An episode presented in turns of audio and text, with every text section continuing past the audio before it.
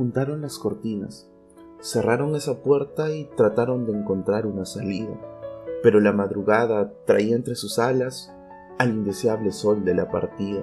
Con fuego en la mirada, con frío en las palabras, él le dijo de una vez, me voy de casa.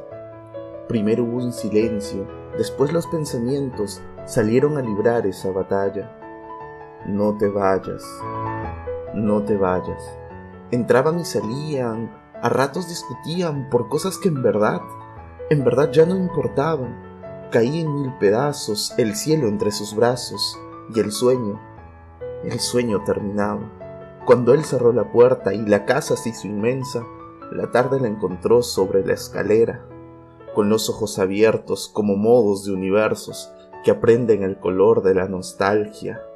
No te vayas, no te vayas.